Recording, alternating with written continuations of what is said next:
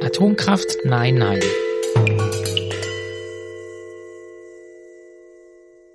Ein paar Kilometer östlich von Freiburg gibt es einen Bauernhof. Also es gibt natürlich sehr, sehr viele Bauernhöfe, vor allen Dingen im Schwarzwald und im Rheintal und so weiter. Aber auf diesem Bauernhof, da passiert heute nämlich etwas Besonderes. Das ist so ein, ähm, so ein Familienbetrieb, die haben so ein Neubau, Einfamilienhaus und dann so ein paar so Silos und irgendwelche Hallen. Da haben die Milchkühe, dafür ist irgendwie Freiburg oder der Schwarzwald so nicht bekannt, aber halt, das weiß man hier, dass hier halt einfach Milch gibt. Die Schwarzwaldmilch, die kein Sponsoring jetzt, das wäre cool. Aber es wäre auch Quatsch, weil weiter erwähne ich die jetzt auch nicht mehr. Genau. Das sind also Milchbauern, da gibt es viele Kühe und da passiert was Besonderes. Die kriegen nämlich heute Besuch. Da fährt ein Auto aufs Gelände, also dieses Gelände, das ist halt einfach festgetretene Erde, die ist nicht mal gepflastert oder so. Zwischen der, dem Abstellding, wo der Traktor steht und so, also das, das ist ja relativ lose alles irgendwie auf so Höfen. Und der fährt eben so ein, so ein Fahrzeug, so ein Auto. Genau, ich weiß nicht genau, wie man, wie man die Marke nennt. Das hat einfach hinten so einen größeren Kofferraumteil. Es ist jetzt noch kein Van oder so ein Bus oder so, aber eben nicht so ein klassisches, klassische Autoform, sondern eben hinten nochmal so ein bisschen größer. Das hat nämlich einen Grund. Da ist etwas sehr, sehr Großes drin, ein sehr großes Tier. Ähm, erstmal steigen da Menschen aus, ähm, es kommen dann Menschen aus dem, aus den umliegenden Gebäuden von dem Hof und die quatschen dann irgendwie, ja, hm, habt ihr gut hergefunden, bla bla bla. So dies äh, Menschen Smalltalken. Und es gibt hier auch jede Menge andere Tiere auf dem Gelände. Das ist klar, aber die meisten, wie auch schon in den vorherigen Kapiteln immer wieder erwähnt, haben nicht, die meisten haben kein Bewusstsein und das stört aber auch niemanden. Also stört auch nicht die Tiere, die eins haben, sondern die hängen einfach zusammen rum und so.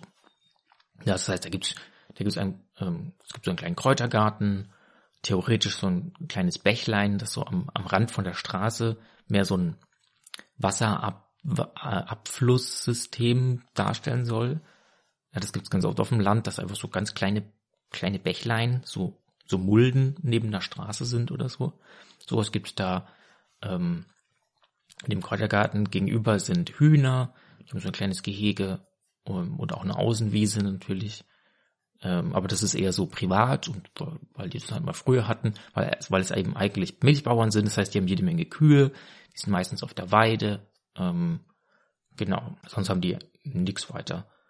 So, und die Menschen unterhalten sich da und kommen dann irgendwann zur Sache.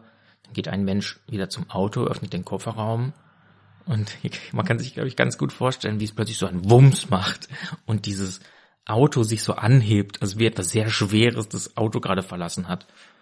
Und mit so schweren Schritten läuft dann was über den Platz, geht gar nicht zu den Menschen hin, sondern einfach so mittendrin zwischen die Leute und, und den Gebäuden, also so mitten auf dem Platz, so mittendrin in den Weg, legt sich da dieses große Tier hin, legt den Kopf auf die Vorderpfoten. Hm. So. Hm. Naja, die Menschen unterhalten sich dann so ein bisschen noch genau in der Küche äh, des Einfamilienhauses, das da am Rand steht. Ähm, in der Küche, da, da krabbelt jemand aus der Abstellkammer hervor und schaut so aus dem Fenster und dann, oh, heute ist aber, heute ist was los, hm, interessant, und reibt so die Hände und macht dann so, hm, spannend. Man sieht auch halt eben dieses große Tier. Ja, die Menschen, die verabschieden sich dann von dem Tier, ähm, streicheln die nochmal und so, aber ist jetzt nicht so eine enge Bindung. Ich komme da gleich nochmal drauf, warum der da ist und so. Ähm, doch zunächst lassen die neuen, also die Menschen von dem Hof, die lassen den da erstmal sitzen, so und machen dann wieder ihr Zeug und er sitzt da, hm, schaut sich so ein bisschen um, eher nur mit den Augen, also weil sein Kopf ruht ja auf den Vorderpfoten. Und dann hört er was sehr Nerviges, also der, ja, das kennen wir glaube ich auch alle, dass ihr so, ihr irgendwie das Fenster gelüftet und dann macht ihr zu und wollt jetzt Ruhe haben. Und dann hört ihr so ein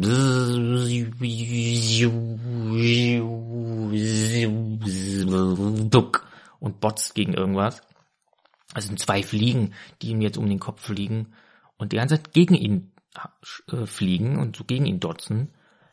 Ähm, Ja, in Wohnungen kennen wir das, dass wir dann so denken, ah, schon wieder eine Fliege äh, in die Wohnung verirrt und die kriegt man halt dann auch nicht raus. Also man kann ihr das Fenster öffnen und ausgerechnet dann, dann fliegt sie nicht aus dem Fenster oder ist auf der anderen Seite der Scheibe und will dann durch die Scheibe. Fuck, Fliege, ey. Und die fliegen ja immer so in so S-Formen und so ganz nervig. Naja, die fliegen ihm da jetzt um den Kopf und dann äh, piesacken diese ihn so ein bisschen. Oh, du bist neu, ha? Glaubst du, weil du groß bist, bist du stark? Nee, nee, gegen uns hey, kannst gar nichts. Und irgendwann ist er schon ein bisschen genervt. Er hat eigentlich schon, er ist ein sehr ruhiges Gemüt, aber dann hebt er so ein bisschen den Kopf und macht so ein großes und dieses, dieses Geräusch, das bebt so richtig, also zumindest in der Tierwelt bebt es so und, und alle sind so, alle, alle Kühe, mm, mm, mm, äh, muhen so vor sich hin, da war doch gerade was Großes.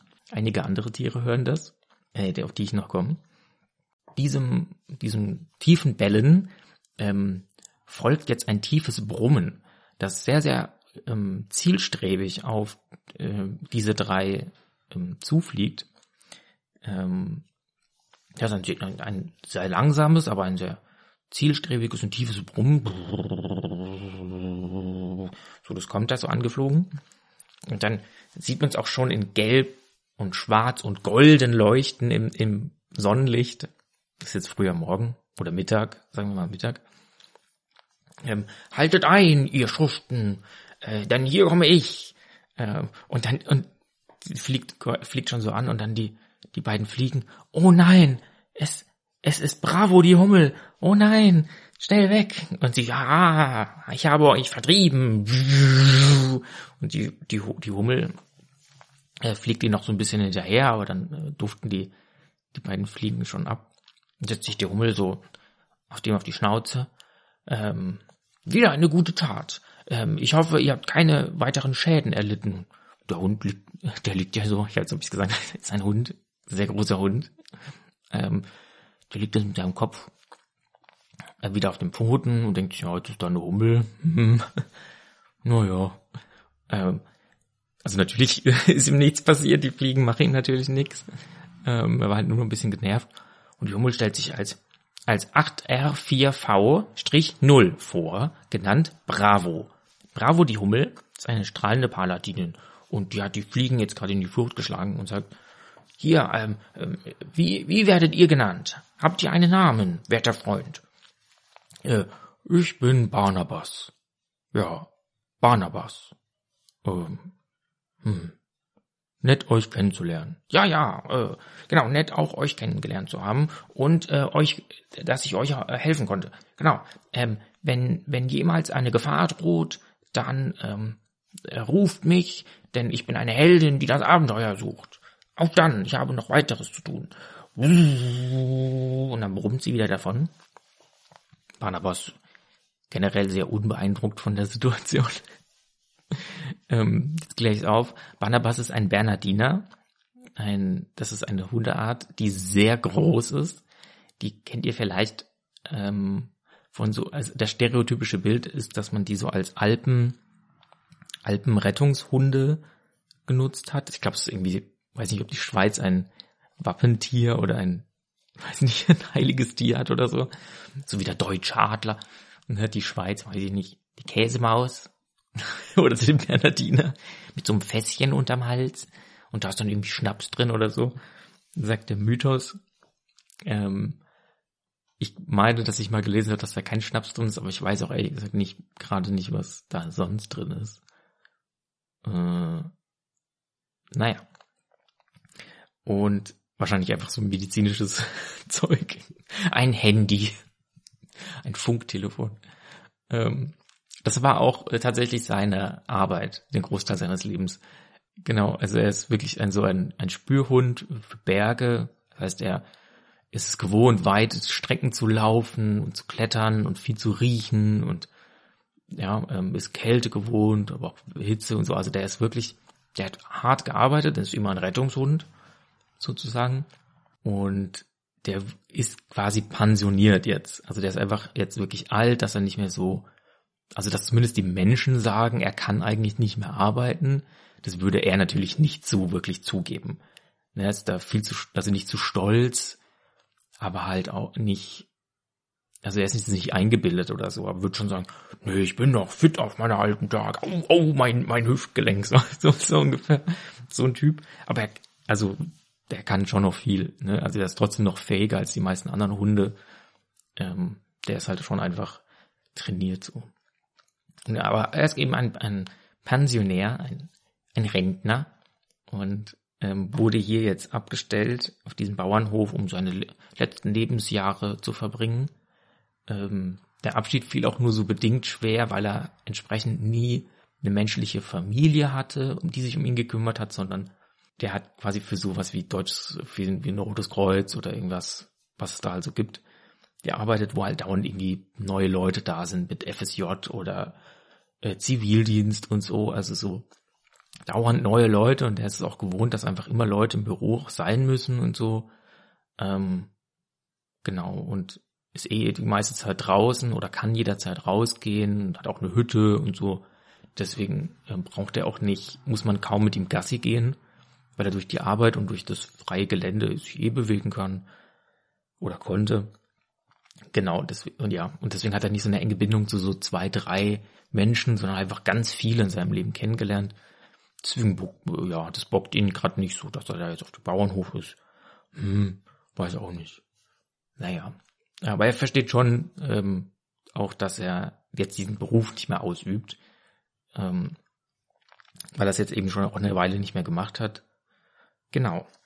Äh, die Menschen, die kommen dann irgendwann wieder raus und wollen ihn dann zu äh, in, in, die Wohnung locken. Ähm, und eine davon ist an der Vorratskammer der Küche und macht die auf und schiebt dann so einen riesigen Sack, also einen riesigen Sack Trockenfutter nach vorne.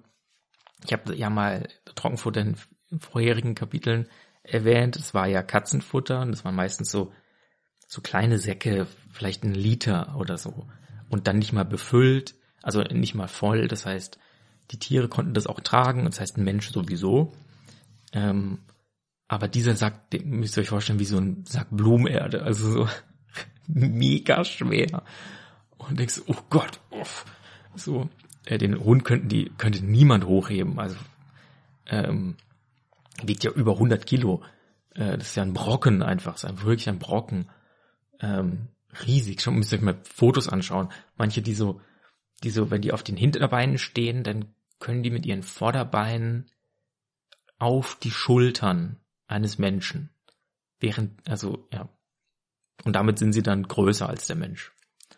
Ähm, weil ihr Kopf dann entsprechend größer ist. Also riesige Hunde. Die können natürlich nicht wie Bären zum Beispiel sich wirklich so aufrechten. Also das könnte ein Hund selbstständig nicht.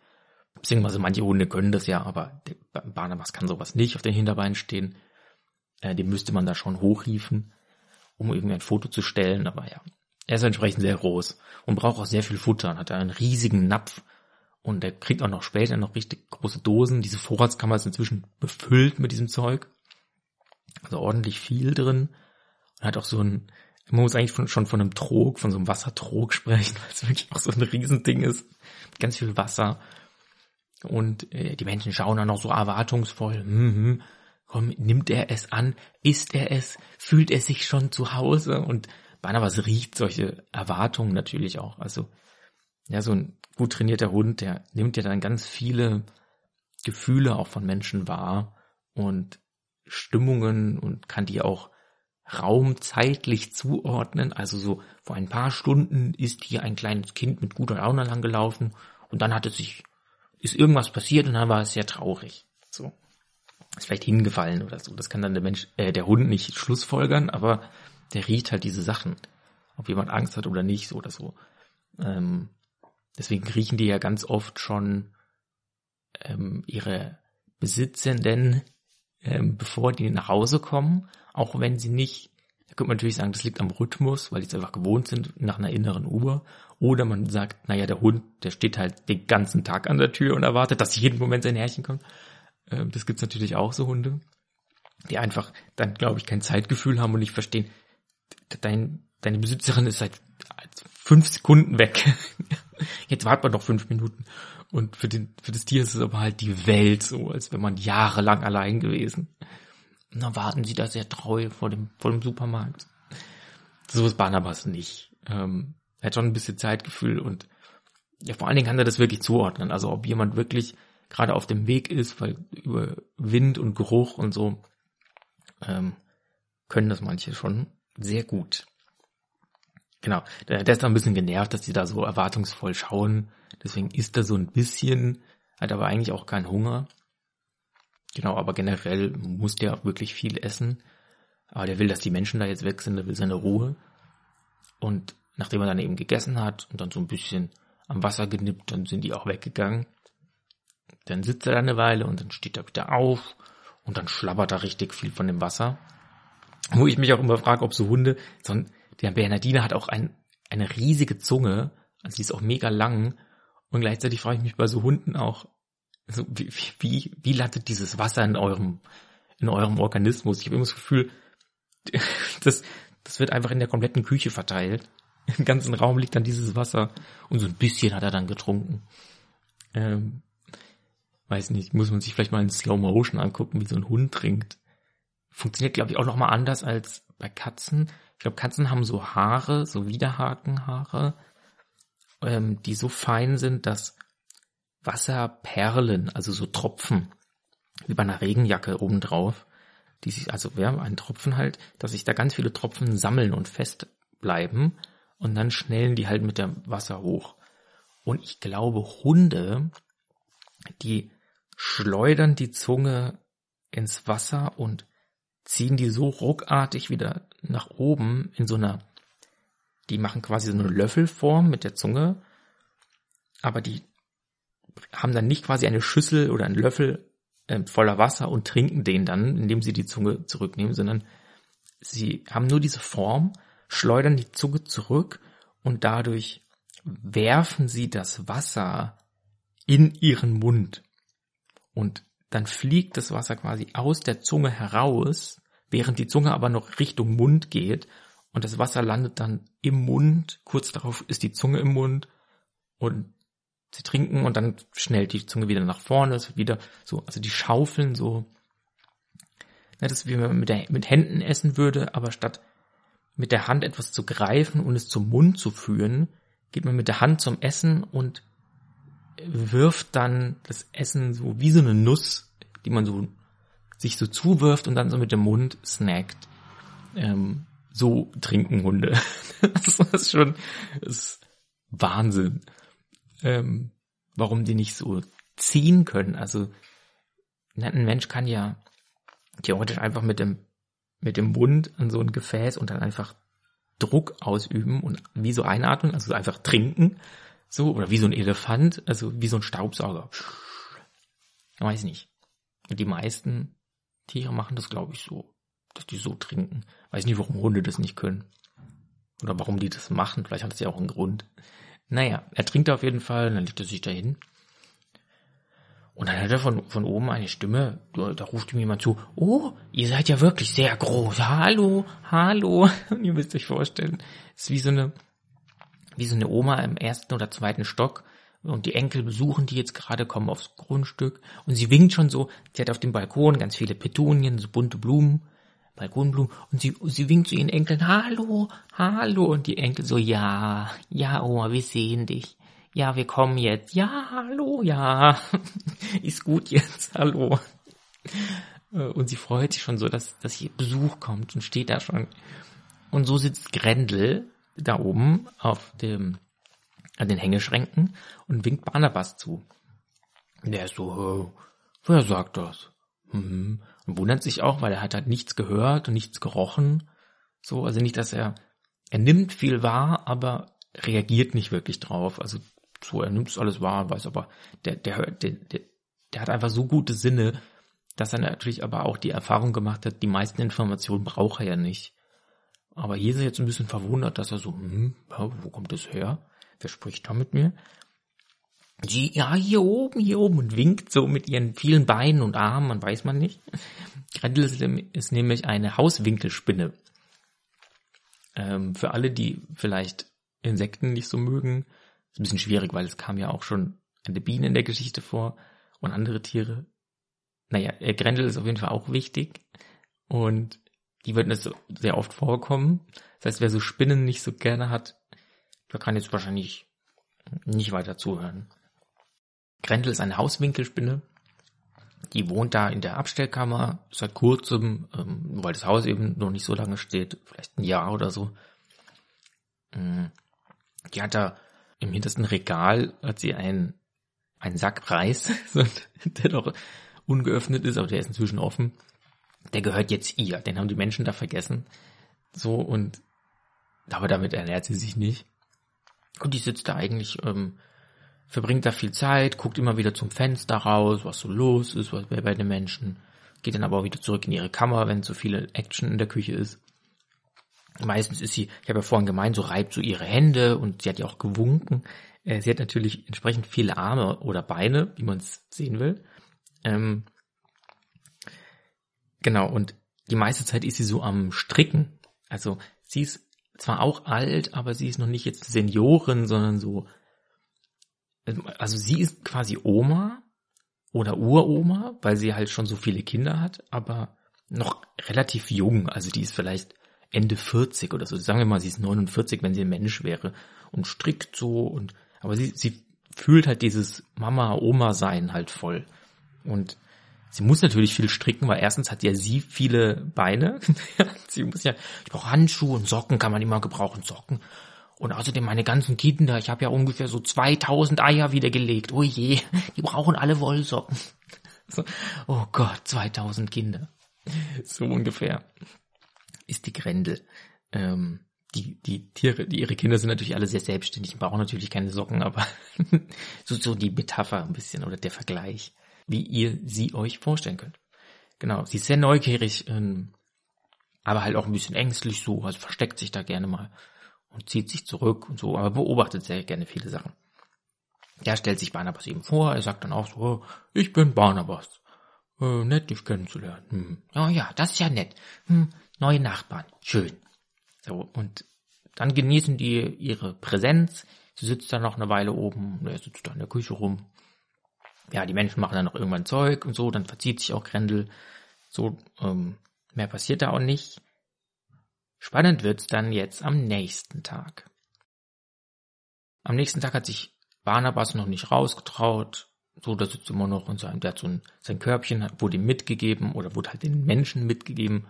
Da sitzt er noch. Es ist aber auch hier am Bauernhof wirklich früh am Morgen. Also es ist jetzt so irgendwas fünf Uhr. Ähm, von so einer Uhrzeit sprechen wir, er ist jetzt auch noch nicht draußen. Und da ist dann draußen schon ein wildes, wildes Tumult. Also für die Menschen nicht. Die, die merken das nicht, dass es Tumult ist, aber aus der Tierwelt ist es schon. Denn da sind Hühner und die Hühner sind ganz außer sich und gackern rum und, laufen dann in ihrem komischen Gehege. Die wurden auch noch nicht auf die Wiese gelassen. Also die sind eben noch in ihrem, die haben so eine Art Käfigraum, also der eben auch, die Decke ist auch ein Gitter. Und innerhalb dieses Käfigs ist dann nochmal aus Holz so ein Dings, da können die hochklettern äh, und da haben die so Stangen, auf denen sie sitzen, da drin legen die ihre Eier. Genau, damit die aber doch da raus können und dann, äh, dann haben die noch so ein paar Quadratmeter in dem Ding. Das ist aber eigentlich nur für die Nacht und so, damit nicht irgendwie Raubtiere oder so kommen. Eigentlich sind die Freilandhaltung. Ähm, Genau, und da ist auch außen noch eine Stange. Ähm, da sitzen dann, da sitzen vier Hühner. Die sitzen relativ ruhig, die schauen schon um sich. So und schauen, beobachten auch die anderen Hühner, aber die meisten Hühner sind da drin und äh, gackern wild rum und sind da ganz aufgeregt und manche gehen wieder in, in diese kleine Hütte rein und dann wieder raus. Ähm, was schon Aufmerksamkeit erregt. Also das kriegen jetzt auch viele Tiere mit. Und dann kommt auch Grendel mal zu Barnabas und meint dann, hier komm, wir sehen mal nach, was da los ist. Barnabas, okay. Und, und schlurpt so nach draußen. Ähm, die Menschen lassen ihn dann auch raus. Äh, dann, ah, Barnabas will zu raus. Hm. Und lassen ihn dann raus. Äh, Grendel versteckt sich die meiste Zeit, also noch sitzt sie oben auf seinem Kopf. Kaum sichtbar ähm, für die Menschen, weil sie auch so braun gescheckt ist. Aber wenn sie sich versteckt, äh, dann sitzt sie unter einem seiner Ohren. Das heißt, wenn man, wenn auch andere Tiere Barnabas sehen, dann nehmen sie Grendel eigentlich nicht wahr, ähm, weil die da eben drunter versteckt ist. Ja, ja, ich habe ich hab eine Hauswinkelspinne nicht beschrieben, das habe ich vergessen. Ähm, die meisten Spinnen, die wir Menschen ja kennen, sind ja relativ klein, die, denen wir so im Alltag begegnen. Also wirklich klein, wie so, nicht mal wie eine Centmünze. Wirklich kleine Spinnen. Vielleicht mal im Keller oder weiß ich nicht wo, auf dem Balkon, irgendwas. Was wir viel häufiger sehen, sind Weberknechte. Ähm, und wie ihr bestimmt alle wissen, sind Weberknechte keine Spinnen. Ich zähle sie jetzt aber einfach mal dazu. Also wenn ich quasi sage, Grendel kennt ein paar Spinnen, dann kennt sie auch Weberknechte. Äh, also das beziehen wir jetzt einfach mit ein. Finde ich, macht, ja, sowas macht es einfach ein bisschen einfacher. Also wie, so wie ein Schnabeltier ist halt auch einfach ein Säugetier, auch wenn es einen Schnabel hat oder so. Also muss man jetzt nicht die Details äh, aufdröseln. Genau, und die Spinnen gehören auch einfach zu den Insekten. Das habe ich jetzt einfach so klassifiziert, obwohl Spinnen auch keine Insekten sind, sondern weiß ich nicht, Arachnoiden oder so, also einfach achtbeinige. Und ich glaube, Weberknechte haben, ich glaube, nur sechs Beine und zwei Fühler oder so. Was eher ihre Arme sind, oder ich glaube genau genommen Fühler. Und es sieht dann aus, als hätten sie acht Beine, aber eigentlich sind es Insekten. Aber völlig egal. Also für die Geschichte, ähm, ich sag dann schon, wenn es Weberknechte sind, sind es Weberknechte, aber ja, die zählen jetzt alle als Insekten, die da rumlaufen. Genau, ähm, und so eine Hauswinkelspinne, die ist verhältnismäßig groß und wahrscheinlich die größte Spinne, die, der wir Menschen so begegnen können, nördlich der Alpen in Europa, wenn nicht halt irgendjemand seine Vogelspinne ähm, verloren hat oder so. Also wirklich die, die heimischen Tierarten äh, nur, nur betrachtend ist die Hauswinkelspinne wahrscheinlich die größte. Ich weiß jetzt nicht genau, aber ich habe da nicht extra für recherchiert, aber die Hauswinkelspinne ist schon groß. Also die ist auch ein bisschen größer als so ein Weberknecht und hat dickere Beine. Also sie wirkt auch dadurch größer und bedrohlicher. Genau, und im Vergleich zu den meisten Spinnen, die so klein sind und auch viel kleiner als ein Weberknecht, ähm, wirkt das halt dann nochmal besonders in ihrer Größe. Das sind, glaube ich, hauptsächlich so Schuppen und Kellerspinnen. Also die so an so Kellerfenstern vielleicht hängen, wo auch viel Natur ist, so, die schon auch in Bäumen leben können. Die jagt auch gerne Insekten. Also, genau so. Ameisen wird sie auch verputzen. so und so weiter. So ist Grendel. Also das heißt, sie würde eigentlich Menschen schon auffallen, wenn sie, das kann sie auch, also vielleicht macht sie das irgendwann mal, dass sie mal so an einer, einfach an der weißen Wand sitzt. So wirklich sichtbar. Du kommst als Mensch in den Raum rein, guckst du, was da für ein Fleck an der Wand und dann siehst du einfach diese riesige Spinne, also gefühlt halt. Und natürlich erschrickst du dich so. Oder wenn die einfach auf deiner Tastatur sitzt und so, wow. Ja, also so, das würde so eine Spinne von Natur aus nicht machen, weil die eben eher scheu sind. Das meistens verstecken die sich ja irgendwo eben hinten in einem Regal oder so. Das heißt, man kriegt gar nicht mit, dass man sie hat. Und ich meine, die meisten Spinnen meiden auch Feuchtigkeit. Das heißt, die findet man jetzt auch nicht in einem Bad, wo es nicht viel so Verstecke gibt. Ich habe irgendwie immer Weberknechte in den Bädern, aber das sind ja auch keine Spinnen. Wie dem auch sei, sie sitzt da auf Barnabas, ähm, wird meistens nicht wahrgenommen, kann aber wahrgenommen werden, wenn man, wenn sie eben will. So und so gehen die, schlendern die ein bisschen raus, sitzen wieder, also Barnabas setzt sich wieder so auf den Platz, aber schon näher an den Hühnern, aber schon guter Abstand. Also es sind, sagen wir mal, die Diagonale sind schon so 20 Meter, vielleicht 30 sogar.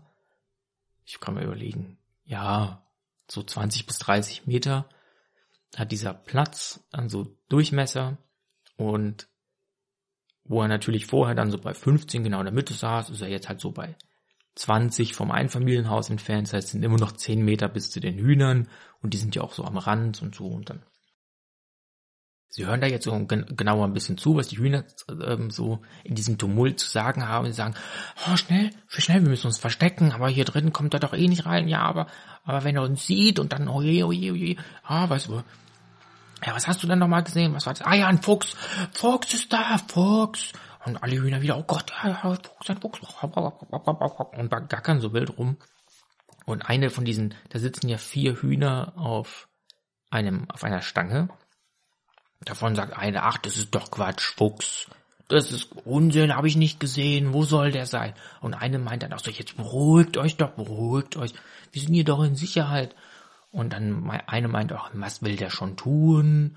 Das ist doch egal. Und eine sagt dann ähm, so mit hier, jetzt lasst doch mal schauen, was er macht. Ja, da, da wird doch, beruhigt euch doch.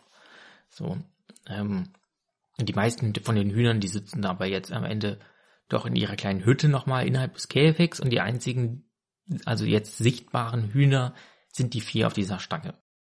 Barnabas riecht es jetzt aus, seit er das Wort Fuchs gehört hat, fühlt er sich eher bestätigt, weil es schon sehr, sehr wild riecht, also sehr, ja, man kann ja nicht, bei so Wildtieren, da kann man schon von Stinken sprechen, aber ich finde, das ist was anderes als wie, wenn so ein Hund zum Beispiel nass wird. Dann haben die ja auch so einen krassen Eigengeruch. Und da könnte man schon sagen, dass, ja, da, nee, ich finde auch da kann man nicht von Stinken sprechen. Ähm, das ist so ein bisschen wie auch Käse, also wo es, es ist einfach ein strenger Geruch. Streng ist, glaube ich, das richtige Wort. Ähm, dass man es als störend und stinkend empfinden kann, aber es ist halt einfach nur ein intensiver Geruch, der jetzt nicht unbedingt was Negatives ist. Genau, und ja, so ein Hund, das ist schon, würde ich jetzt auch unangenehm empfinden, aber so ein Wildtier, ja, wie so Marder und Frettchen und so, ich weiß nicht, ob jemand von euch ähm, mal so ein Tier äh, von nah wirklich erlebt, also wahrgenommen hat. Ich habe schon, hab schon mal auf Menschen, bin auf Menschen getroffen oder habe Menschen kennengelernt, die irgendwie dann so in ihrer Jackentasche plötzlich so ein Frettchen haben. ich so, wow, geil, wo kommt das her? Und dann gibt's hier gibt's noch ein zweites und dann gibt's noch irgendwo in der Jackentasche schon noch so ein zweites Frettchen. Ähm, genau, und die riechen schon streng. Ich finde den Geruch persönlich nicht schlimm. Und ich finde den irgendwie angenehm. Man riecht's halt. Ähm, und ja, kann man ja empfinden, wie man möchte. Und entsprechend so, so riecht auch der Fuchs, also so riecht halt wild.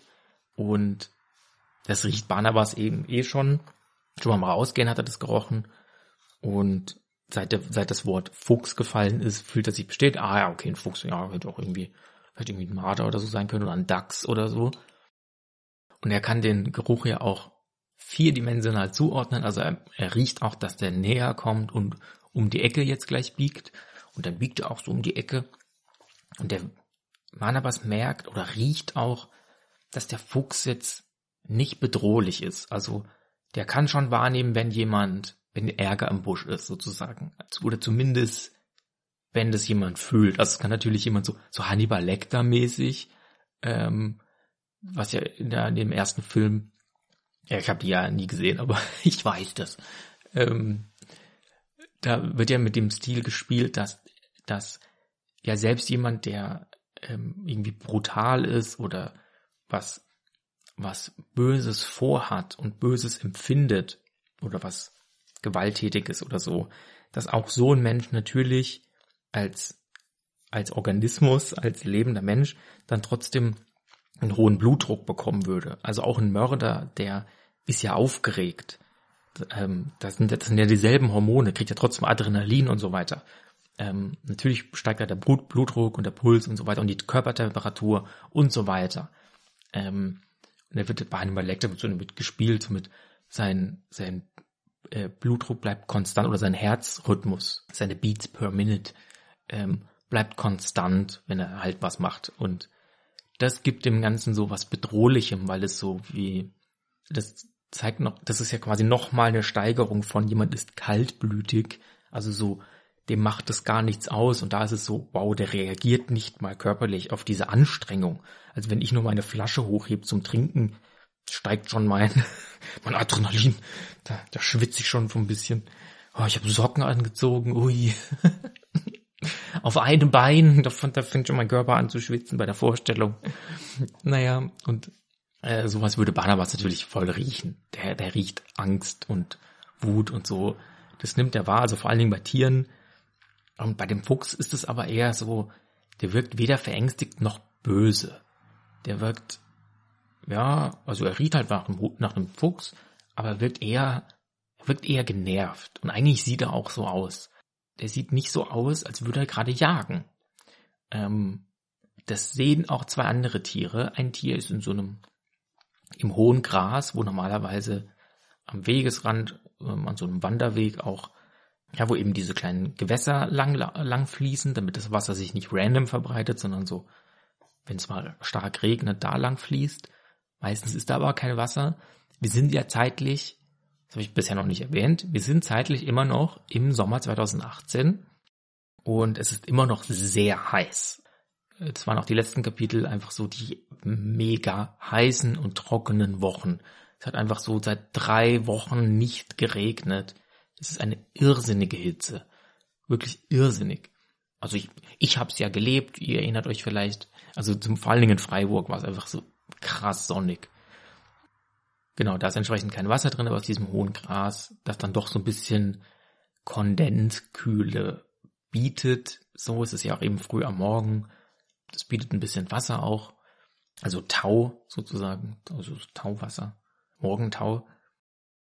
Ja, lugt einer aus den Grashalmen hervor, auch eben, weil da so, was ist da los, die Hühner gackern und jetzt da ein bisschen ruhig. Und in der Nähe davon auf einem Baum, das ist der einzige Baum, den es so am Rand des Bauernhofs gibt und dann folgen ein paar Felder und eben Weiden, das ist ja hauptsächlich Weidegebiet ein bisschen, bis dann in der Ferne der Waldrand zu sehen ist. Genau, also jeder Bauernhof hat da so ein, zwei Bäume, vielleicht, vielleicht mehr, wenn es ein Obstgarten ist. So Apfelbäume sind ja relativ klein. Ähm, und das ist jetzt so eine, so eine alte, riesige Tanne, die einfach, ja, einfach mega hoch ist. So eine Schwarzwaldtanne, dafür ist der Schwarzwald ja berühmt. Habe ich, glaube ich, auch mal in dem Kapitel erzählt, vielleicht habe ich es mal rausgeschnitten. Ähm, ich neige ja dazu, mit zu vielen Nebeninformationen, die völlig irrelevant sind. Naja, äh, da habe ich irgendwas über Schwarzwaldhand erzählt und warum die für den Schiffsbau wichtig waren, historisch. Weil die eben so gerade hochwachsen und so hoch werden einfach. Als Schiffsmast halt ideal. Genau. Und das heißt, die Schwarzwaldtanne, die ist auch wirklich einfach eine lokale Berühmtheit und die, die leidet auch als Art, als Pflanzenart unter dieser Hitze. Deswegen will man die auch nicht fällen, aber die sieht schon auch ein bisschen runtergekommen aus. Ähm, aber weil sie auch frei stehen kann, genau, hat die halt viel Nadeln und viel Fläche. Naja, und da sitzt auch ein Tier und es beobachtet äh, nicht nur das Hühnergekacker, sondern äh, dieses Tier hat auch Barnabas wahrgenommen und auch den Fuchs gesehen, hat auch den Fuchs schon als erstes gesehen, ähm, von allen Tieren, die es wahrnehmen. Noch bevor Tumult war, da war Barnabas noch im Haus. Das erste, was ähm, dieses Tier im Baum wahrgenommen hat, war, dass da irgendwas aus dem Wald heran ähm. Und was alle so vage wahrnehmen können, der Fuchs, der, der wirkt nicht, als hätte, also der würde sich wahrscheinlich anders verhalten, wenn er wirklich jetzt jagen will, vor allen Dingen Hühner oder Eier. So, der würde sich ja irgendwie anschleichen, so anpirschen um die Ecke und sich immer wieder verstecken und so. Aber der, der läuft eigentlich relativ zielstrebig. So nicht, als sei er jetzt, würde er sie an, anrennen, so als würde er sie wirklich jagen, sondern einfach, er läuft gemächlich dahin, als sei er sehr zielstrebig und versteckt sich auch nicht. So, sonst wäre er vielleicht auch noch gar nicht aufgefallen. Also das Tier im Baum hätte es wahrscheinlich gemerkt und Barnabas. okay, manche Tiere hätten es einfach gemerkt, aber die Hühner nicht. So. Aber scheinbar ist er auch nicht aus, darauf aus, die Hühner zu jagen oder so. Und läuft dann da so ja, Barnabas riecht, der wirkt eher genervt, so, oder gestresst, dass er jetzt hierher muss und bleibt dann auch vor den Hühnern stehen oder, ja, und setzt sich so vor den Käfig und guckt die Hühner an. Und er wirklich, also er wirkt einfach so, äh, so, ich bin da. Und sitzt da und dann schauen so alle, also ich sag schon mal, alle unsere vier Heldentiere beobachten jetzt dieses diese Situation. Zwei davon noch in sehr sicherer Entfernung. Ähm, Barnabas und Grendel sind ein bisschen näher und präsenter. Aber genau. Ähm, und eine der Hennen so, ähm, ja, ähm, ähm, was, was führt euch hierher? Sprecht. Wie ist euer Name? Hm. Ich will ein Ei, sagt der Fuchs. Äh, ähm, okay. Und mein, eine der, eine der vier Hennen, die die gackert so, haha, ein Ei, das hätte er wohl gerne, haha. Hat er sonst nichts weiter zu sagen, der Fuchs? Hm? Nein, ich will einfach, ich will mein Ei haben. aber warum denkst also warum sollten wir dir ein Ei geben? So, das, nee, kriegst du nicht. Aber, aber, aber man hat mir gesagt, ich krieg hier ein Ei. Und jetzt sitzt das so protesthaft so auf den, also sitzt natürlich schon auf all seinen Beinen, aber halt so, jetzt sitzt er so und ist so ein bisschen, der wird so seine, seine Arme in die Hüften stemmen, wenn ein Mensch wäre so, ich will aber mein Ei. Ja, wer, wer, wer hatte denn gesagt, dass wir dir ein Ei geben? So, was soll das? Ähm, äh, also ist, ich sollte hierher kommen und dann kriege ich mein Ei. So, und ich bin jetzt hier und jetzt möchte ich mein Ei haben. Äh, die Hühner gackern so wild rumher. Mhm. So, okay. Äh, so, wo, wo kommst du denn her? Wer, wer hat dir das denn gesagt? So, äh, wer hat dich hierher geschickt? Warum sollen wir dir ein Ei geben überhaupt? Ja, also, es hieß, wenn ich herkomme, dann, ja, ja, aber so, wer hatte das dann gesagt? Äh, Ei, der, der Ei, wie, wie der Ei? Was willst du? Na, der Ei, Ei, na, dass ich ein Ei kriege. Ja, das wissen wir jetzt. Ah, es ist ein bisschen schwierig, das aus ihm rauszuholen. Ja, ich ein, ich krieg ein Ei, wenn ich hierher komme. So, und ich bin jetzt extra hierher gelaufen. So, es war ein weiter Weg. Jetzt bin ich hier und ich will jetzt mein Ei haben. Hm, gut, ähm, die Hühner gackern wieder um sich rum. Es ist sehr, eine sehr, sehr seltsame Situation für alle Tiere. Was der Fuchs denn jetzt, wie kommt er da drauf? Und dann hört man von weitem so ein Summen. Jetzt mal wieder Barnabas ist schon so, oh nein, oh nein. Und da kommen zwei Fliegen angeflogen und die dotzen gegen den Fuchs und dann, ah, was willst du denn hier? Kommst aus dem Wald, was? Ah, hier ist aber unser, unser Revier hier. Oh ja, uns gehört das. Und die fliegen so um ihn rum, um den Fuchs. Und der Fuchs wirkt jetzt noch viel genervter, als er eh schon von seiner Grundhaltung war. Also der Hund ist jetzt wirklich genervt. Also äh, der Fuchs ist sehr genervt. Die fliegen so, die fliegen um ihn rum und dotzen wieder gegen ihn. Und dann meint er jetzt, hört auf mich zu nerven. Ich will jetzt mein Ei haben. Ihr Scheiß und macht so mit seinem seiner Schnauze ähm, so eine Bewegung, so mit geht weg, ihr blöden Fliegen. Barnabas hört auch schon von weiter weg, wie, wie wieder was anbrummt. wahrscheinlich Bravo, die Hummel, die, die kommt angeflogen. Und dann meint der, meint der Fuchs, irgendwann so, jetzt reicht mir mit eurem rum, ich will jetzt mein Ei und dann macht er so ein Zack und macht so eine kurze, als würde er auf der, auf der, also er springt, aber bleibt auf der Stelle, ne? also er macht so einen Satz so nach oben um sich selbst ungefähr, landet quasi wieder exakt auf derselben Stelle und ist auf der Ausgangsposition und hat so einen Zack, so, eine Bewegung gemacht. Der Summe ist ein bisschen leiser und er snackt auch was und kaut was. Schmatzt so ein bisschen. Ähm, und ist auch ein bisschen knackig. Und eine der Fliegen so, nein, nein, was hast du gemacht? Nein, du, du hast Beta-Geuze gefressen. Nein, und dann kommt schon Bravo, haltet ein, ihr Schuften. Hier, ich, ich bin, jetzt, jetzt sei ruhig, schreit die andere Fliege. Äh, der hat gerade, der hat Beta-Geuze gefressen. Was? Nein. Und die, und die Bravo, die Hummel fliegt, fliegt zu Beta Isadonna, so heißt die andere Fliege. Sie heißen Beta Isadonna und Beta Geuze.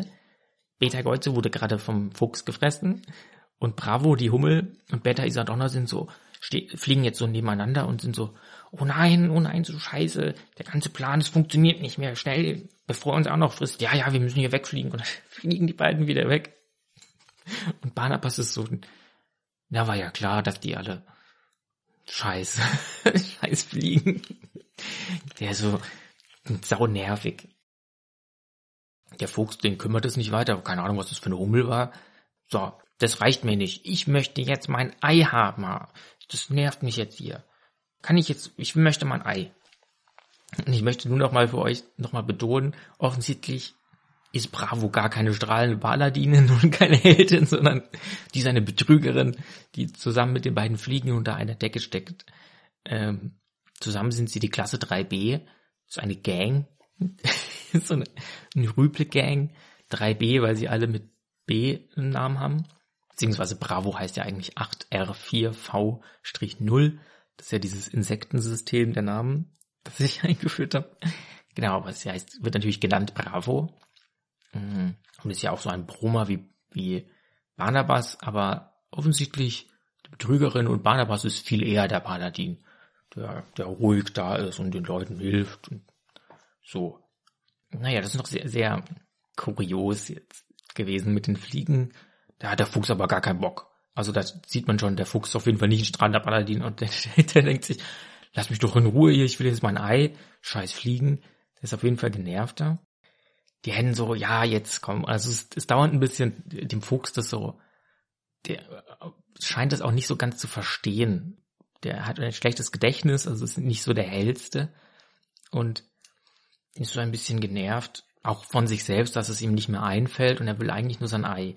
Und dann wird so, ja, okay, pass auf, eine der Hennen sagt dann so, so, wir, wir können dir ja ein Ei geben. Ja, ja, ein Ei, genau. Und dann erzählst du uns, warum du hier bist und warum du dieses Ei bekommen solltest, warum dir das, dir das jemand versprochen hat. Äh, ja, genau, gib mir ein Ei, gib, gib mir das Ei. Und eine der vier Hennen meinte, aber nein, mach mal doch nicht. Und da streiten die so ein bisschen wieder. Ähm, eine geht es so vor, also legt vor ihm ein Ei, dreht sich dann um und rollt es dann so mit ihrem Schnabel so durch das, das passt genau durchs Gitter. Und der Fuchs kann quasi gerade so seine Schnauze durch das Gitter stecken, aber nicht quasi seinen Kopf, dafür ist das Gitter halt zu klein. Und seine Pfote von den Seiten und versucht auch so das Ei rauszurollen. Und das sieht immer sehr schön aus, finde ich, wenn Tiere so, so Objekte, das heißt Gegenstände, aber auch Essen, das nicht schon zubereitet ist, also wie so wie Nass- und Trockenfutter, sondern so irgendwas Natürliches, dann schlecken die das ganz oft ab. Das finde ich irgendwie schön oder so krabbelnde Tiere mit Fühlern, die fühlen das so, auch, auch so eine Biene, die würde das so mit allen Beinchen und Fühlern erstmal abtasten. Oder ich habe das beschrieben bei Edward, dem Einsiedlerkrebs, wie der um jeden Gegenstand, das ein neues Haus für ihn sein kann, krabbelt er so drumrum und tastet das mit all seinen Beinchen und Fühlerchen ab, um so eine Art dreidimensionales Bild von dem Objekt zu bekommen und wirklich einschätzen zu können, passe ich da rein und weil es muss ja größer sein als mein jetziges, aber ist es nicht zu groß und ist es auch gut und so. Also die wirklich, die das so voll greifen wollen. Und ich habe mir da auch bei einer vorherigen Aufnahme, die ich nicht verwendet habe, weil sie scheiße klang, aber da hatte ich auch diese schöne Idee dann. Ähm, ich finde, Menschen machen das so mit Äpfeln ähm, zum Beispiel, dass sie, wenn ein Mensch so einen Apfel in die Hand nimmt, dann wird das so in die Hand genommen und so angeguckt und dann reibt man den vielleicht mit der zweiten Hand so ab und die Äpfel, die sind meistens nicht dreckig und da ist auch nicht irgendwie jetzt ein Pestizidfilm oder so, sondern da gab es noch nicht mal Pestizide, da haben das Menschen, glaube ich, schon gemacht. Und von mir ist da irgendein Blütenstaub oder irgendwie Insektenkot, weiß ich nicht. Aber ehrlich gesagt, ich glaube, das ist so eine, das ist so eine, weiß ich nicht, irgendwie so eine Art Geste, um das Objekt mehr zu erfassen. Vielleicht kommt es so, um zu ertasten, ob es eine faule Stelle hat, ob es irgendwo sehr weich ist oder sogar nass, ähm, ob es ein Loch irgendwo hat, dass da vielleicht eine Larve drin ist oder so, oder ein Wurm, meine ich. Aber ich fand es irgendwie schön, dass man so einen Äpfel nimmt und so in die Hand und reibt den so. Und so machen das manche Tiere auch. Und der Fuchs, der, der rollt so dieses Ei vor sich und schlägt so ein bisschen das, Ei, das Ei ab, das ja noch in der Schale ist. Also der, der isst es damit nicht. Und es hat natürlich keinen Geschmack, die Schale. Und dann nimmt er das Ei so in den Mund, ganz vorsichtig. Und der hat ja schon so spitze Reißzähne. Und da drin ruht jetzt dieses Ei in seinem Maul. Er geht wieder zurück, an, exakt an die Stelle, wo er vorher saß, setzt sich wieder genauso hin und legt das Ei so vor sich und hat es dann so zwischen seinen Pfoten. So, okay, ich habe jetzt mein Ei. Äh, okay. kannst du, kannst du jetzt erzählen, warum? So. Und dann äh, fängt ja wieder eine der Hühner, fängt dann so, ja, eine wird wütend. Ja, die wird wütend und sagt, hier, du bist doch, Du bist doch der, der Dante gefressen hat damals. Genau, du verdammter Fuchs, so, jetzt hast du dieses Ei, jetzt scher dich doch vom Acker. Und dann meinte eine andere Hände, hier ist doch, das ist doch egal jetzt, das ist doch einfach alles scheißegal, lass doch den Fuchs einfach, oh, ist doch irgendwie, ist doch egal, dann guckt, und die guckt so weg, und dann die dritte Henne, die sagt so, ja, ich finde es auch nicht cool, also die anderen, die anderen haben ja auch Angst, und das muss jetzt hier auch nicht sein, dass jetzt hier der, der Fuchs, das, das verunsichert ja alle. Und eben die vierte, die am meisten bisher gesprochen hat und ihm auch das Ei gegeben hat, die setzt sich jetzt wieder auf die Stange und sagt so, hier, wir sollten uns anhören, was er zu sagen hat. Und dann, dann meint der Fuchs, das ist immer noch für alle umstehenden Tiere so, viel hat er bisher nicht gesagt. Jetzt sagt er, okay, ich habe jetzt mein Ei. Ei. Ähm, wo bist du denn hergekommen? Fragt dann die, die eine Henne. Äh, die heißt Sandra. Die anderen die haben auch einen Namen. Genau, aber die, die am meisten spricht, ist die Sandra. Genau, wo kommst du denn genau her? Äh, ich komme aus dem Wald. Aus dem Wald bin ich hergekommen. Ah ja, okay, okay ja, Wald, gut, ja. Okay, aber was für dich dann, wer, wer aus dem Wald hat dich denn hierher geschickt? So, warum, wer, wer, warum, und warum machst du das dann überhaupt? Ja, weil es hieß, dass ich ein Ei krieg. Und wenn ich das Ei dann, und jetzt habe ich ja mein Ei, dann schlägt er wieder sein Ei ab. Ja, okay, jetzt bleiben wir bei dem, bleiben wir, bleib bei uns hier. Komm, schnippen so, bleib hier, nicht bei wieder ans Ei denken. So, wo du kommst aus dem Wald, okay. Mit wem hast du denn geredet? Na, mit dem Dings. Der, der Ei, ähm, wie der Ei. So, wie eine der Henne, haha, der Ei. Ja, das Ei hat zu dir gesprochen, macht sich eine über die, von den Hennen lustig. Wieder, jetzt, jetzt lass ihn mal. So, hm, Ei. Komm, was, was, was, wer, was für ein Ei ist es? Na, dieser Ei, Ei, hm, meinst du, meinst du den, meinst du den Eichenkönig? Ein Eichenkönig. Ja, der Eichenkönig hat mir das gesagt, genau. Der Eichenkönig hat gesagt, ich kriege ein Ei. Eichenkönig, Ei. Eichenkönig, Ei. Genau, genau. Jetzt habe ich's. Eichenkönig, Ei. Ja. Jetzt, hechelt er sogar wie sein Hund. Also, genau, Füchse können ja auch hecheln, wenn sie sich freuen. Eichenkönig. Stimmt ein Ei. Ich hab's sogar. Und jetzt schlägt er sein Ei wieder ab. Ist er einigermaßen glücklich. Und nicht mehr so ganz so genervt. Ja, das ist doch schon mal was. Aber wenn der, sollte der Eichenkönig jetzt tuscheln, die Hühner wieder so. Hm, das heißt, der, der, der Eichenkönig hatte ich, hatte ich hierher geschickt. Ja, ja. Der, der König selbst? Aha. Mhm. Also, also aus Wipfelheim kommst du dann. Ja, genau, genau. Ja, dies, ja. Wipfelheim mit dem Eichenkönig. Der, ja steckt wieder sein Ei. Okay, äh, aber warum? Also hat er dir einfach nur ein Ei versprochen oder solltest du irgendwas dafür tun? Naja, ich sollte hierher kommen. Ja, nur hierher kommen? Naja, und, und dann krieg ich das Ei. Ich sollte noch wegen Futter und dann krieg ich das Ei, weil Futter, was ist mit Futter? Hm, hat, gibt es vielleicht Probleme in Wipfelheim? Ja, ja, wegen Futter. Die haben, die haben nämlich keine Eier. Ja, hm, die, die, die Hühner so. Oh je, dieser Fuchs. Ähm, gut, also Wipfelheim. Hm, der Eichenkönig schickt, schickt ihn hierher. Schwierig. Warum schickt er den hierher? Kriegt ein Ei? Ähm, haben die denn da eben vielleicht Probleme? Hat es vielleicht was mit, mit Hunger und Eiern zu tun? Ja, ähm, die haben irgendwie äh, kein Essen oder Futter und es ist heiß und so. Auf jeden Fall gibt's halt auch keine Eier und dann hieß halt, jetzt soll ich halt hierher und so und hier kriege ich ein Ei, wenn, wenn, genau. Ich sollte auf jeden Fall, auf jeden Fall hierher kommen und keine Umwege machen, hierher und dann kriege ich mein Ei. Okay, ich glaube, äh, sagt dann wieder die Sandra, die eine Henne, jetzt haben wir langsam äh, genug gehört und so. Hm, die unterhalten sich dann so ein bisschen. Hm.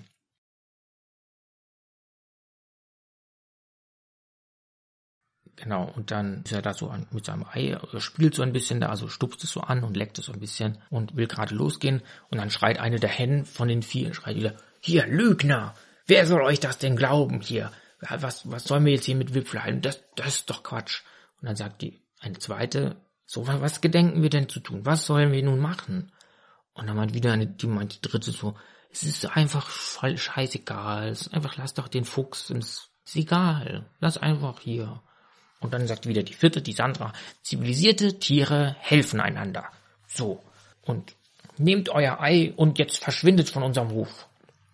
Ja, und er ist ja eh gerade am Gehen, jetzt macht, nimmt er sein Ei eben in, ins Maul und macht sich vom Acker, den Fuchs. Und Barnabas ähm, nimmt natürlich wahr, der, der ist zwar um die Ecke, aber sitzt jetzt unter so einem, da ist irgendwo ein Traktor, der da rumsteht und da sitzt er jetzt drunter und hat offensichtlich das Ei auch geknackt und schlappert es jetzt aus. Sehr genüsslich. So, die Hennen stecken ihre Köpfe zusammen und gackern so ein bisschen, tuscheln so, dauert eine Weile, bis dann wieder ruhig wird so. Das ist sehr spannend für die, also die meisten Tiere haben nicht die Aufmerksamkeit, so weit durchzuhalten, aber vier sind noch da. Äh, und sie, die rufen dann aus, so, hört her, äh, Tiere vom Hof, Tiere vom Hof. Es gibt Kunde aus Wipfelheim. Hm, es passiert nichts. Kein Tier reagiert. Äh, Barnabas und Grendel meinen so, ja, okay, komm, wir gehen mal vor. Und dann, ja, wir sind ja auch Hof. Dann gehen die so ein paar Schritte nach vorne, setzen sich vor den Käfig. Ah ja, sehr gut. Ah ja, ihr seid der Neue, ah, ein großer. Mhm. Wie war euer Name? Ich bin Barnabas. Okay. Und ich bin Grendel. Was, was? Oh, und dann gucken die Hühner die sehen natürlich Insekten sehr gut. Und dann, ah ja, okay. Mhm. Ja, das ist gut. Also, äh, Kunde aus ähm, Wipfelheim. Und äh, Barnabas und Grendel kennen beide Wipfelheim nicht. Die haben absolut keine Ahnung, was geht. Äh, es gibt wohl, also sie sprechen schon so laut, als würden sie krähen sozusagen, äh, zu allen Tieren, aber die meisten Kühe sind so, ja, egal. Ähm, ja, es gibt wohl ähm, Kunde aus Wipfelheim. Irgendwas ist da los, dass, dass der Eichenkönig Tannhäuser selbst den Fuchs hierher geschickt hat, um, um uns Bescheid zu sagen. Dem, äh, er musste ihn sogar mit einem Ei bestechen, sonst hätte er es wahrscheinlich nicht gemacht. Naja, so, wir brauchen wackere Helden, die in der Lage sind, nach Wipfelheim zu reisen und nachzusehen, ob dort alles in Ordnung ist. Gibt es hier irgendwelche Helden? Schaut sie sich um. Alle Anwesenden denken kurz an, an Bravo, die offensichtlich nicht große Heldin, sondern eine Betrügerin. Hm. Und Barnabas so, ja, also, ich kann das. Aber ich, was ist Wipfelheim? Ich kenn keinen König. Hm, und Grendel, ich auch nicht. Aber ich komme vielleicht mit. Hm, wenn ich hier sitzen bleiben kann. So.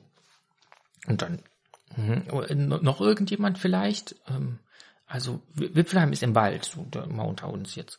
Ähm, irgendjemand, und dann aus dem, aus dem hohen Gras hüpft dann jemand hervor und meint, hm, ich kenne den Weg nach Wipfelheim. Hm, ja. Man weiß nicht, welches Tier eigentlich die, die tiefere Stimme hat. Barnabas hat auf jeden Fall das größere Lungenvolumen und ist auch älter. Aber dies Tier ist auf jeden Fall sehr ruhig und sehr, sehr langsam. Ja, also atmet einmal tief ein. Wenn man das Wasser entlang geht, dann kommt man immer ans Meer. Äh, okay. Äh, genau, wer seid ihr denn? Ich, äh, ich bin Roger von der Weide. Ah ja, ihr, ihr kommt von der Weide. Nein, nein, von der Weide. Das ist mein Name. Ich bin Roger von der Weide. Und das hier ist Assisa. Und er verweist so auf eine kleine, auf eine kleine Kellerassel, die auf seinem Kopf sitzt. Und die krabbelt so da rum. Ähm, es ist eine Erdkröte. Äh, also eine ganz klassische Erdkröte, die so ein, die so ein ordentlicher Haufen. Ja, die kann man auch in zwei Hände nehmen, schon, schon Brocken. Also, ja, Roger ist größer als Grendel, obwohl Grendel eine schon große Spinne ist für äh, europäische äh, nordalpine Verhältnisse. Also eine Erdkröte ist aber schon auch ein Brocken. Und ich werde äh, immer nur von vier Tieren sprechen, auch wenn man es genau nimmt, fünf sind, weil es ja noch Assisa, diese Kellerassel gibt. Aber ähm, die ist eher sowas wie, Fantasy-Nerds kennen den Begriff Familia ähm, oder Begleittier. Er ist sowas wie ein Druide oder ein Hexer oder so. Ja, der halt eben statt, dass er ähm, eine Eule auf der Schulter hat oder einen Raben oder eine, eine Hexenkatze oder eben auch eine Kröte oder eine Spinne, hat, ist er eine Kröte und er hat eine kleine Kellerassel. Das ist so, diesem Grunde so wie so ein, ja, wie eben so ein Hund. So, also die, die hat kein Bewusstsein so wirklich, aber er kann, er kann mit ihr so ganz rudimentär kommunizieren, so wie halt Menschen mit Hunden, so mit hier Sitz und Hohl und so. Ja, das ist so. Deswegen, sie ist immer bei ihm, wenn ich es nicht explizit anders erzähle ähm, und inbegriffen in Roger. So, weil die sitzt hauptsächlich auf ihm drauf, äh, die rollt sich gerne mal ein. Das sieht auch sehr kurios aus, weil sie sich auch mal einrollt und dann nimmt er sie so mit der Zunge in sein Maul.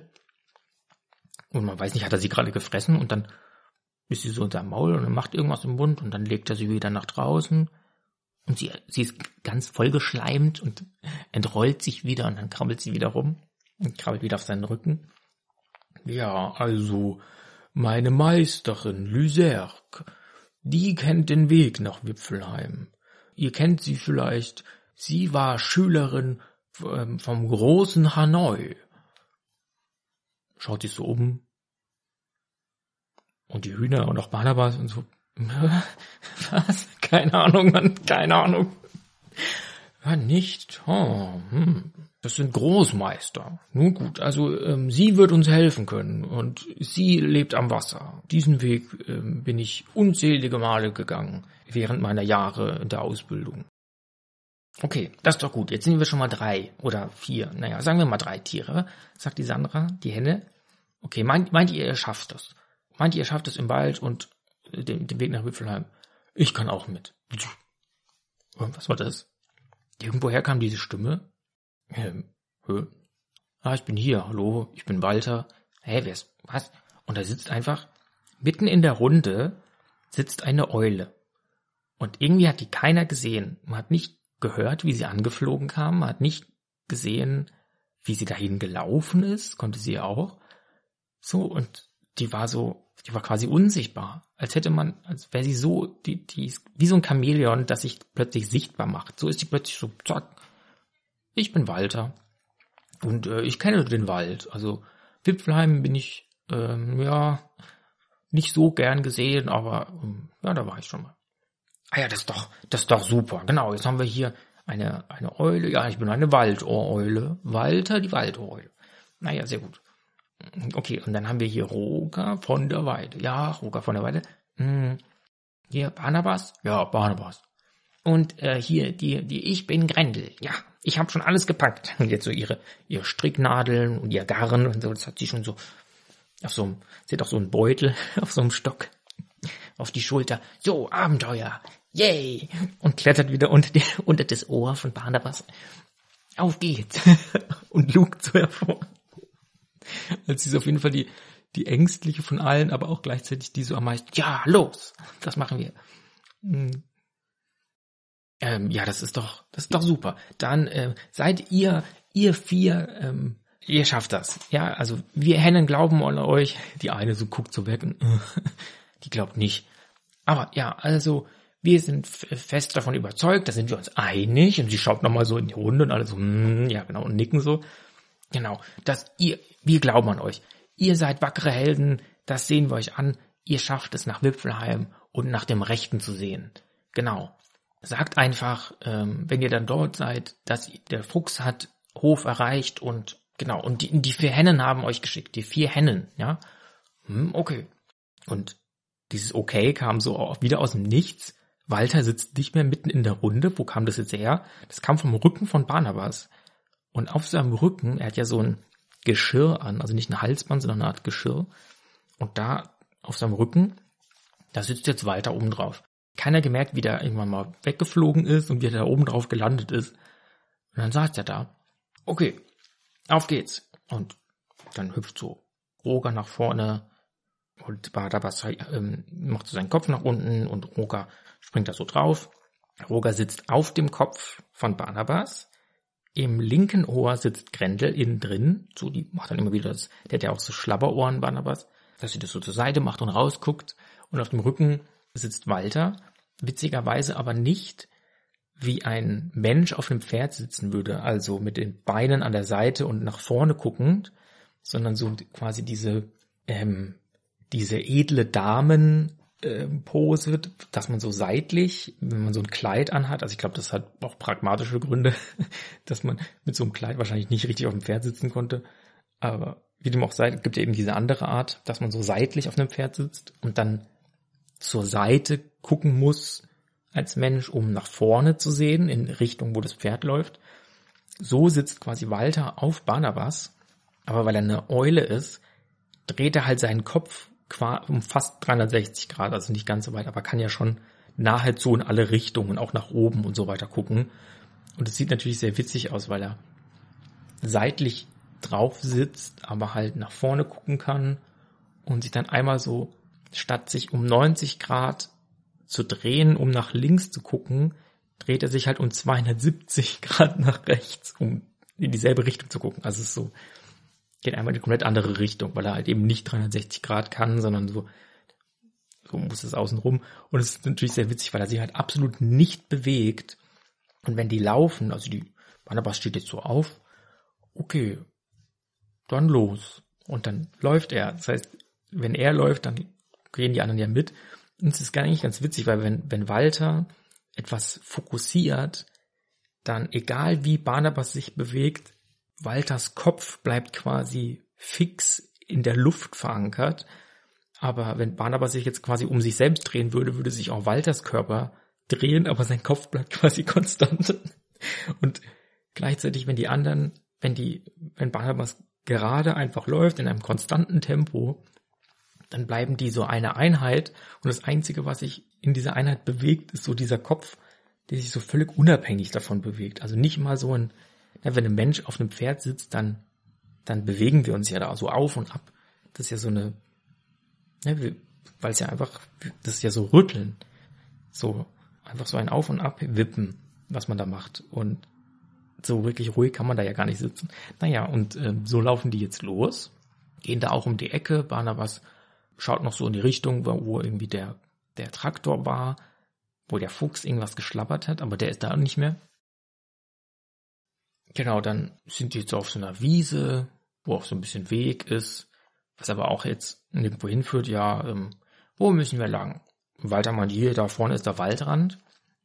Ja, aber ähm, meinen auch die anderen Tiere, ist es halt, wenn man weit schaut, in allen Richtungen Wald. Also man sieht auch Freiburg nicht, auch wenn es wirklich nur so 10 bis 20 Kilometer entfernt ist. Und es ist einfach überall Wald. Und so, in welche Richtung genau? Und Walter so, ich bin da halt mal schon mal vorbeigekommen. Jetzt weiß ich jetzt auch nicht so ganz. Roger schaut halt nach Gewässer und sucht halt, ja, ähm, wenig Wasser in der Wüste. Hm. Ja, und findet das Gewässer nicht. Und dann läuft äh, Barnabas so, das sind so ein paar Rinder und meint so, ja, wisst ihr denn, wo Hüpfleim ist, wo wir lang müssen, zum Wald? Kühe stehen da einfach nur alle rum, sagen nichts. Hm, okay. Aber Walter fliegt da mal hoch in die Luft. Das merken die anderen auch nicht, dass er sich, dass er gerade verschwunden ist. Fliegt hoch und sieht, dass die ganzen Rinder, die schauen irgendwie in dieselbe Richtung. Also die stehen nicht komplett random, sondern die schauen alle nach Norden. Also mit ihrem Kopf nach, nach oben. So müsst ihr euch vorstellen, also nach, nach Norden, nicht nach oben. Ähm, genau, und ihr Körper ist auch entsprechend positioniert, außer ein paar Kühe weiter weg. Die schauen nach Süden, aber es ist quasi, die sind alle auf quasi so selber Achse. Ähm, das machen Kühe, wenn nicht Strommasten oder so in der Nähe sind, tatsächlich, dass die so eine, eine inneren Magnet haben und sich am liebsten so orientieren. Ich weiß nicht, ob das einen Nutzen hat oder einen Grund, warum die das machen. Ähm, aber so positionieren die sich am liebsten. Ist natürlich was anderes, wenn eine Weide einen Hang hat und ähm, was ja auch sehr steil sein kann, dann muss man natürlich auch so stehen, dass es am stabilsten ist und so weiter. Aber genau, ähm, die Tiere nehmen das ja gut, dann gehen wir halt noch eher nach Norden, oder? So meint Walter. Also, ah ja, stimmt, Walter ist immer noch da. ja, ja. Der inzwischen wieder zock gelandet ist, aber auch keiner gemerkt. Ja, da gehen wir aber nach Norden in den Waldrand und dann finden wir schon. Ja, und vielleicht ist dann dort auch Gewässer. Dann finden wir den Weg. Und dann laufen wir den Waldrand hoch und am, am Waldrand entlang geht halt in so eine Art, ähm, nicht Wanderweg, aber halt so ein so ein Pfad einfach, wo Leute langlaufen ab und zu. Das geht aber wirklich am Waldrand entlang. Also es gibt keinen Weg, der in den Wald führt. Da stehen auch einige Baumstämme so am Rand rum, die offenbar mal gefällt wurden. Und es gibt auch so ein Schildchen mit so Wanderwegshinweisen und da zeigt auch eins in die Richtung nach Westen, dass da Freiburg ist. Genau, das habe ich am Anfang ja erwähnt. Ähm, etwas östlich von Freiburg ist Schwarzwald und das sind diese Höfe und entsprechend ist dann westlich Freiburg von dort aus. Und sie gehen jetzt ein bisschen nach Norden, genau, äh, in den Waldbereich. Und dann glitzert da noch irgendwas auf diesem Weg und es nähern sich drei Krähen. Die flattern da so an, landen neben denen und wollen zu diesem, was da so glänzt. und es ist ziemlich lang und die sind so, ja, das, guck mal, da ist eine komische Schlange, was ist das für eine Schlange? Schau mal. Und dann nimmt der, nimmt die eine Krähe, nimmt es so in den Mund und pickt da so dran rum. Unsere Fjellen sind da sehr ähm, interessiert, wobei Barnabas halt denkt, dass es also von allen sich am sichersten ist, das ist irrelevant, das ist einfach nur ein langweiliges Objekt, so wie alle anderen, die hier so rumliegen, wie Steine im Grunde. Ähm, aber so, hey, warum sollte das eine Schlange sein? Der würde das ja riechen, wenn das ein Tier wäre. Aber die eine Quere, aber eine komische Schlange. Ja, ich dachte auch, das ist Schlange. Ja, vielleicht hat die sich gehäutet, aber die glänzt so arg. Hm. Und es ist ein sehr langes, müsst ihr euch vorstellen, so ungefähr drei Meter lang. Es ist auch rund in sich, also so, ja, ein bisschen zu dünn für eine Schlange oder zu lang für so eine kleine, dünne Schlange. Und es ist wirklich strahlend glänzend, also so poliert, polierter Stahl. So sieht es aus. Oder so Spiegel, wie ein Spiegel, aber halt eben in rund und lang. Und ist eben auch gut beweglich, so. Picken da rum, hey, ihr da, und dann kommen die beiden, ihr wollt ihr Ärger, oder was, was schaut ihr so, hä? Was wollt ihr Ärger? Helden, äh, nee, wir wollen eigentlich weg. Ja gut, also das ist nämlich unsers, genau, das ist unsers. Und dann nehmen die drei das so, eine nimmt das in ihre Krallen und die zwei, die es nicht halten, die fliegen dann so hoch und dann fliegt auch die dritte, versucht an, anzu, abzuheben und hochzufliegen, indem sie halt dieses Ding mit sich zieht. Das ist halt sehr lang. Und sobald sie aber mit diesem drei Meter langen Dings, sagen wir jetzt mal Schlauch, äh, in der Luft ist, kann sie auch angenehmer fliegen, so wie die anderen. Und dann fliegen die so weg. Und denken sie, haha, die haben wir ja hä, ausgetrickst, jetzt ist das unseres. Hä, genau, und jetzt haben wir den abgezogen. Hä, fliegen so weg.